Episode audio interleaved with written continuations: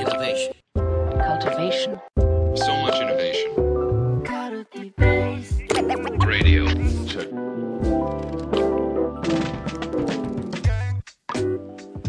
皆さん、こんにちは。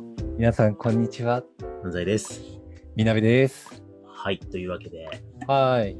今日もカルティベースラジオ、はい、やっていきましょベストナレッジを喋っていきましょう。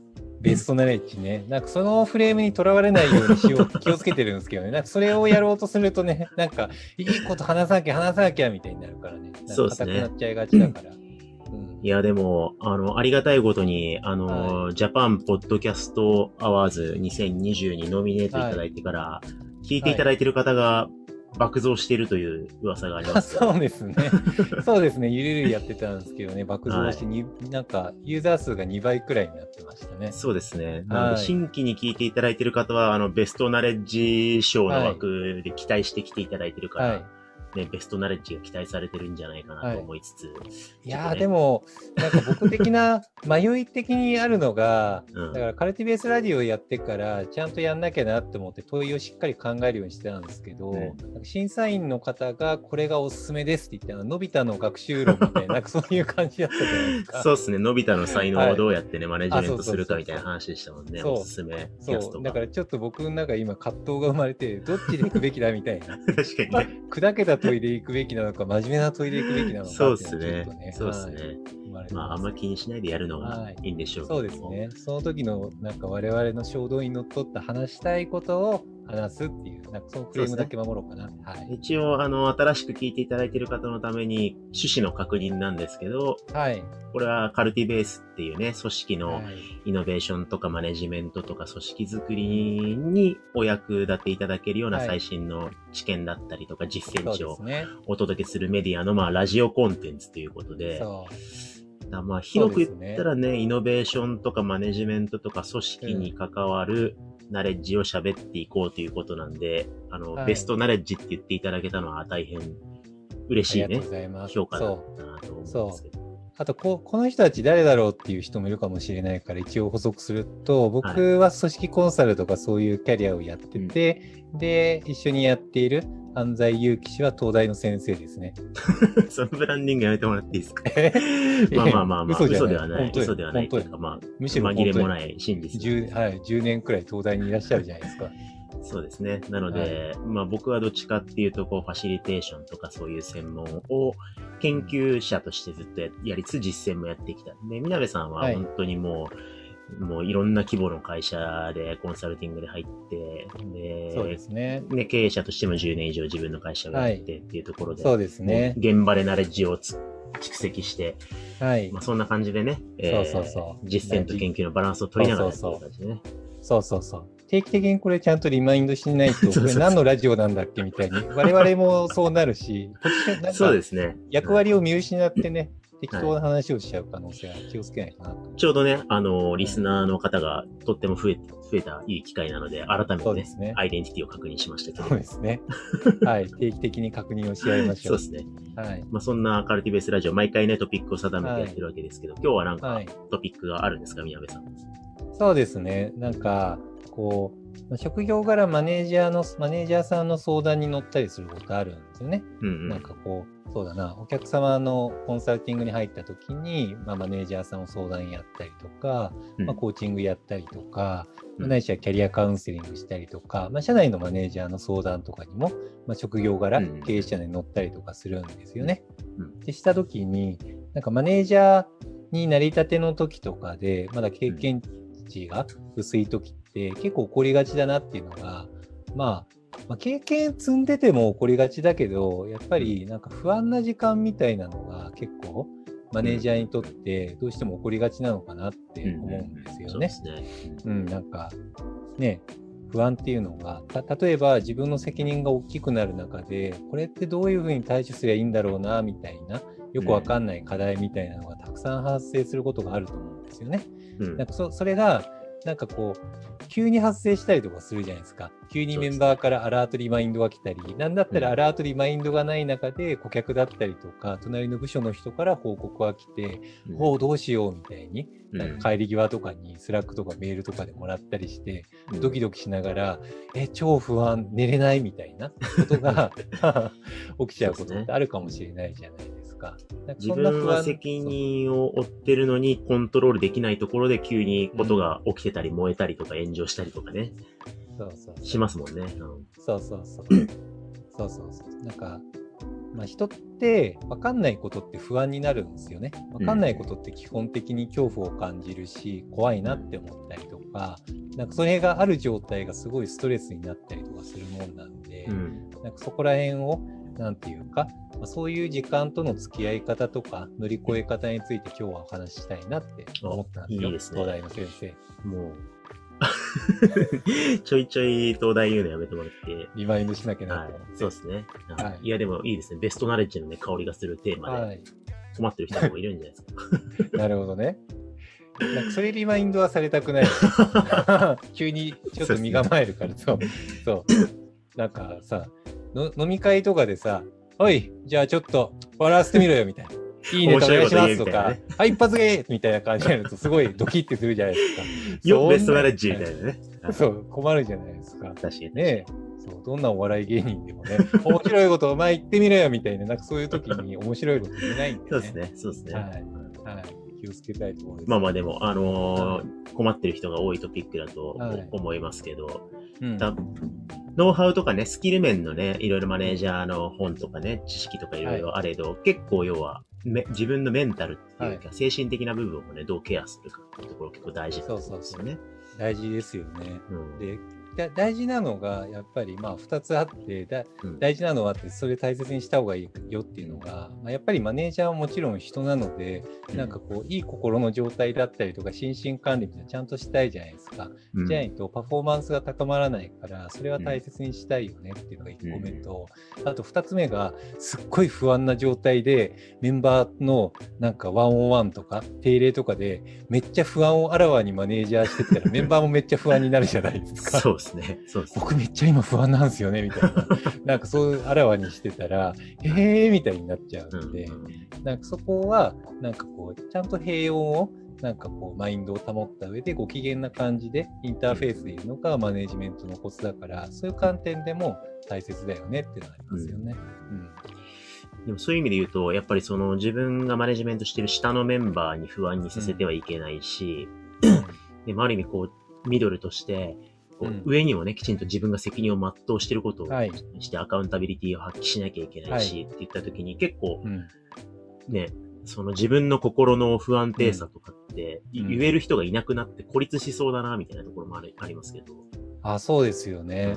なんか孤立しちゃうって、マネージャーの孤立ってよく起こりがちなんですよね。うん誰にもなんか相談できなくなっちゃうみたいな。ね下の人にも言えない、上の人もなんか怒るし言えねえなみたいな 感じになって、なんか、あ辛い職業ですね、マネージャーって。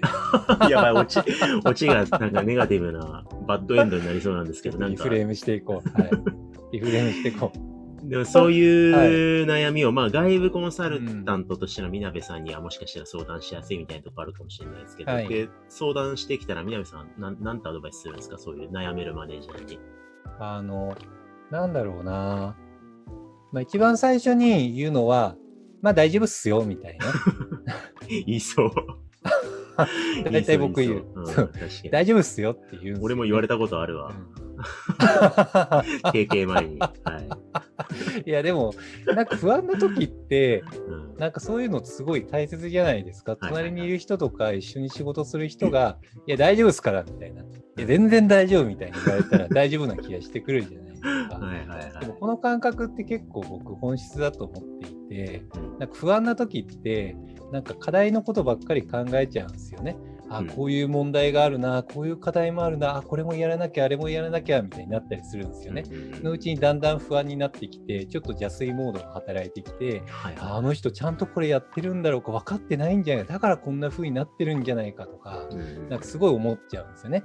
で、その中で、なんか物事を考えたりとか、課題を洗い出したりとかしても、結構なんか悪い方向に行っちゃいがちなんですよね。うんうんなんか邪推から考えたなんかその課題解決プランとかって、結果的にそれをベースに動いちゃうと、結果的になんか周りを不安にさせちゃって、うまくいかないことって往々にしてあるんですよね。うんもちろん課題を洗い出したりとかして整理するのはすごい大切なんだけど、不安な状態の時にそれをやってもうまくいかないことって多くって、うんなんで大切なのって結構価値創出目線になるのが大切で、はいはい。こういうふうにやってったらよりいいより良い状態になるよなみたいな、なんか思考回路でやるべきことを考えてやった時って、案外課題が簡単に消えたりすることってあるんですよね。うんうん、ってあると思っていて、うんやっぱりそのマインドに持っていくのが一番最初のファーストステップで大切だと思うんですよ。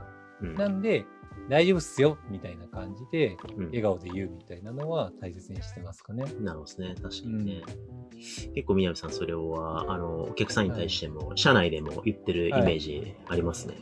全然やります。うん確かに、あのー見ててもやっぱり、マネジメント、まあ、責任もね、重いし、どうしてもこう、マイナスをゼロにするための、ちょっとモグラ叩き的なしモードにね、そうですなりがちだけど、うん。まあどうしたらそのゼロに新しいプラスを作れるかうんっていうモードにマネージャー自身がなれないと、なんか永久に、次の悩みはこれで、今の悩みはこれで、みたいなことをなんか、負、負に向き合い続ける仕事になっちゃうから。あそうなんですよんそうなんですよ。で、それやってくると、なんか課題は消えてっても、なんていうか、みんなダメージ食らい続けちゃって、結果的に何のために課題を解決してたんだっけみたいなのが見失っちゃうんですよね。うんだ課題はあくまでもそれを一定消し込むことによってみんなが本来なんかこういう組織でありたいとかこういうチームでありたいっていう価値みたいなのを追いかけるための土壌を作るっていう目線なんで、うんそこら辺のバランスをちゃんと保ちながらやっていくのが大切なんですよね。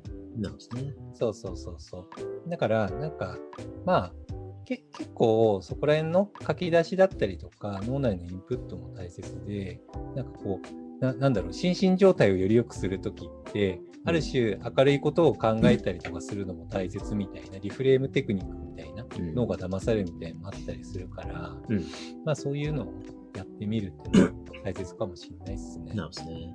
うんなんか、最後ちょっと聞きたいんですけど、まあ、うん不安って、まあ、なんだろうな。うんまあ、も、ファクトとしての問題ってよりかは、ちょっと自分の中の解釈とか心の問題、解釈、うん。向き合い方の問題だと思うんですけど、うん。なんか不安がまあ完全にゼロだったらいいとも限らないこともあると思う。あそうですね。で、そういう時にマネージャーが向き合うべき不安、正しい不安っていうか、適切な不安と、うん。なんか、あの、不安に捉えちゃいがちなんだけど、実はうん。それってあんまり向き合ってもしょうがないんだよな、あみたいな、くだらない不安みたいなのがもしあるとしたら、なんかそれって、あ、はい。なんかあるんですか？こういう不安は向き合うべき、はこういう不安ははいあんま気にしなくていいよみたいなのがあると。ああ、なんか、そうだな。まあ、全部が全部そういうわけじゃないんだけれども、なんか、ことに対する不安は結構向き合った方がいいと思うんですよね。ことっていうの。そう。例えば、まあ、そうだな。経営目線とかで言ったら、この市場で行くのっていいんだっけとか、うん。この戦略でこういう目標でいくのっていいんだっけとか、そういうなんかことだったりとか、物事に対しての不安を考えて、でそれをベースにしながらより良い計画を組み立てようみたいにするって大切だと思うんですよね。うん。例えば、なんかプロジェクトとかでも、この計画でいいんだっけみたいなちゃんと問い直しながら、より良い計画を組み立てようとするとかね。うんそういうのってすごいいい不安だと思うんですよね。はい。その不安の方向が人に行っちゃったりすると、結構 NG になることは多いですねね。要はあいつ分かってないんじゃないかとか、あいつ能力が足りてないからできてないんじゃないかみたいな。うんまあももちろん、なんかそれもあるのかもしれないですけど、なんかそうじゃなくって、ことだったりとか、仕組みだったりとか、目標とか、計画とか、そういうことだったりとかが、何か課題があるんじゃないかなって目線だと、うまくはいきやすいですよね。なんですね。うん。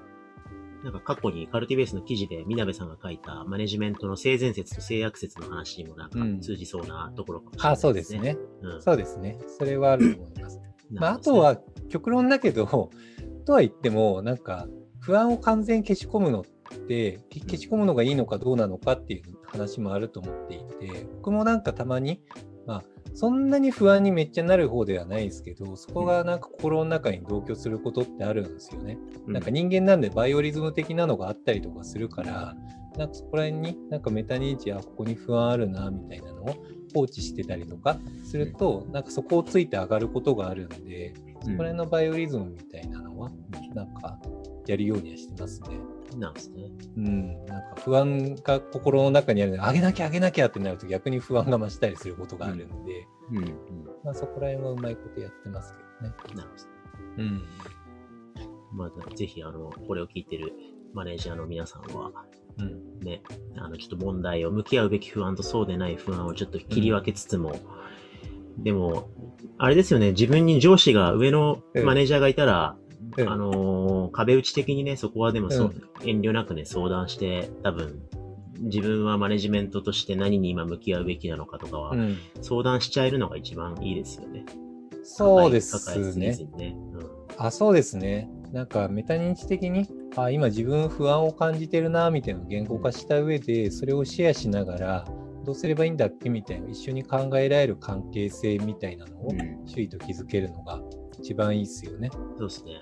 うん、あとは、それがもしね、叶わない、あの、ちょっと前の回で話しましたけど、ツッコミも許せない、許されないような、心理的不安なマネジメント感にいる人は、マネージャー同士がね、そこが、あの、コミュニケーションが取れるといいですよね。うちのメンバーたちもなんかそこはお互いケアし合ったりしてる、うん。いいなと思ってるんですけど。マネージャーの横のつながりってすごい大切なんですよね。うんやっぱりそこのなんか不安とかもそうですけど、ちゃんと悩みをシェアし合いながらお互いに助け合えるみたいな、なんかその関係性を築くのって結構マネージャー、まあ組織運営する上では大切なことかなって思いそうまね。ですすね。う。うんん、ここは横が強いとね、結構悩みも共有できて、そうなんですよね。辛い状況もね、今辛いよねって言って言い合えたりするから。そうそうそう。うんいいですね。そんな形で、はい。マネージャーは不安と向き合いつつも、まあ大丈夫っしょっていう環境を作り、うん価値喪失モード、ゼロからプラスを作るモードに切り替えようということで、そうですね。ははいい。最後まとめた。ベストナレッジでした。言い過ぎでしょ。はい。というわけで、はいじゃあ、今回はこのぐらいにしたいと思います。ありがとうございました。はい、ありがとうございました。